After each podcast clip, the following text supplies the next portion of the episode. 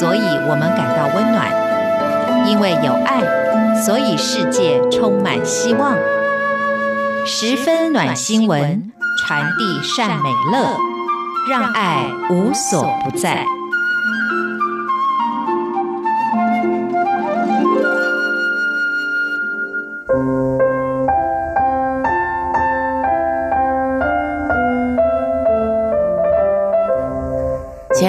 欢迎您加入今天的十分暖新闻，我是朱佳琪。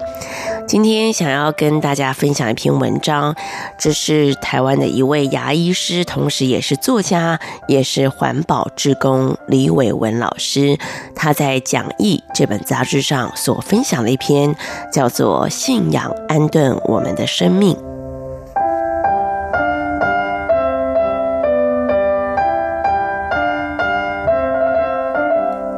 这个星期到小琉球参加迎王平安祭，六十几艘的船载着六十多顶神轿绕岛，之后连着五个整天，这些神轿走遍全岛每个巷弄，经过每户人家的门口为大家祈福。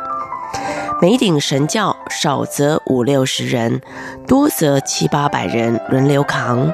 从十几二十岁的年轻人到七八十岁的老人家，全都有，可以说是全岛民众人人参与的这个盛大的祭典。很难想象年岁这么大的长辈可以跟着神教走完全程，甚至于扛着重重的神教，这大概就是信仰的力量吧。当地朋友给我看一段视频，他的退休物理老师当乩童的画面，我有点讶异。这是物理老师吗？其实是我少见多怪了，因为在很多人心中，科学、理性跟灵性信仰彼此是不会形成冲突的。近代最伟大的科学家爱因斯坦曾经说过：“人生有许多经验，其中最美的莫过于对世界的神秘与奥妙的体认。这是艺术的根源，也是科学的起源。”我们如果从来没有怀抱着好奇心，并且用敬畏的心情来沉思这些奇迹的话，那么就是虚度此生了。有许多东西是没有办法理解的，但却真的存在。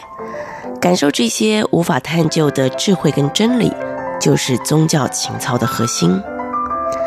人人都需要信仰，不见得必须要透过特定的教派。宗教只是保存信仰的人为机构。人活着就必须要面对两个问题：第一，生命是怎么回事？从哪里来到哪里去？然后是另外一个终极的问题，也就是我的生命是怎么回事？我活着又是什么样的价值？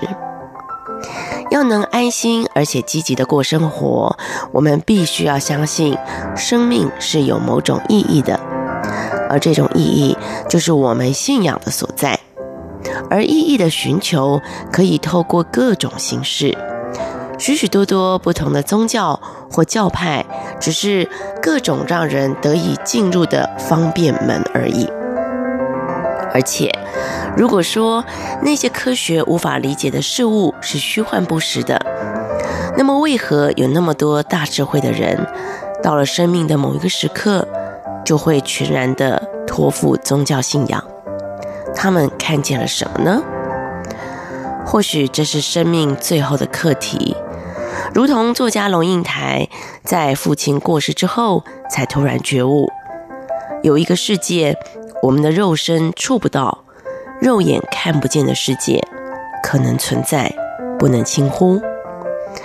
三四个人开始谈起自己的亲身碰触的经验：沙上有印，风中有音，光中有影，死亡至深处，不无魂魄之漂泊。你相信奇迹吗？我相信奇迹，活着。能看能走，一切都是奇迹。我是用从一个奇迹到另一个奇迹的方式过生活的。这是天才钢琴家鲁宾斯坦说过的话。从另外一个角度来说，对于许多穷困或受压迫的人而言，信仰是生命的安慰。但是对于一般生活尚称自在的富裕人来说，信仰往往是一种机缘。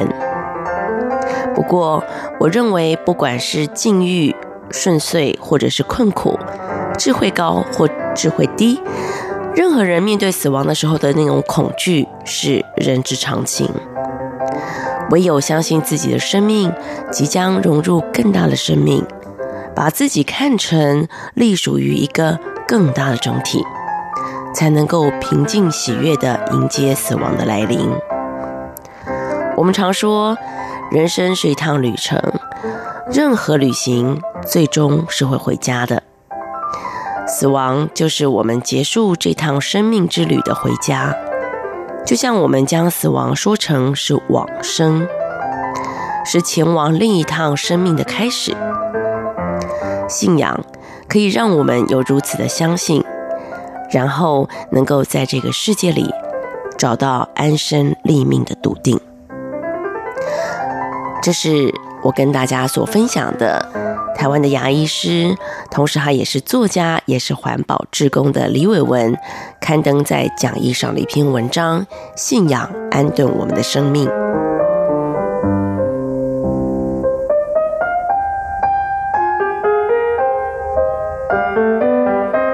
我们不谈宗教，但我觉得人一定要有信仰。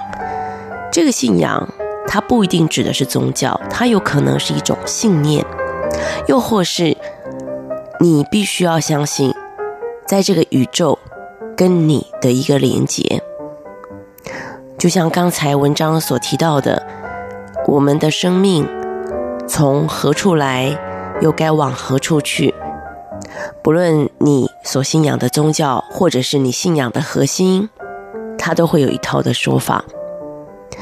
只要你相信他，你的心就会得到安定。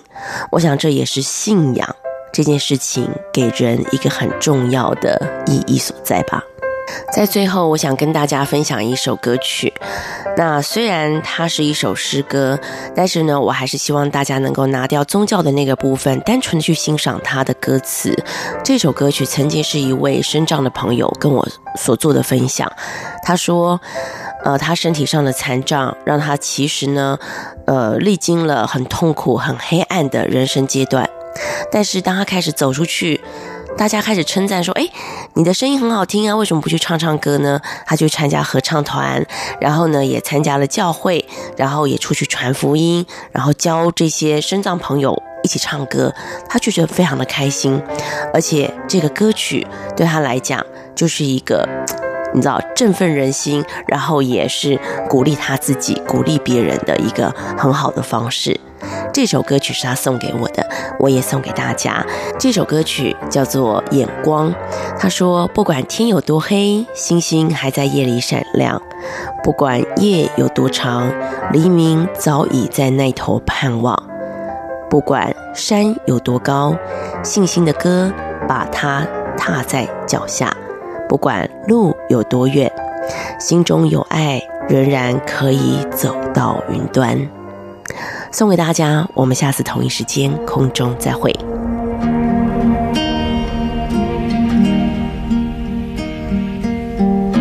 不管天有多黑，星星还在夜里闪亮。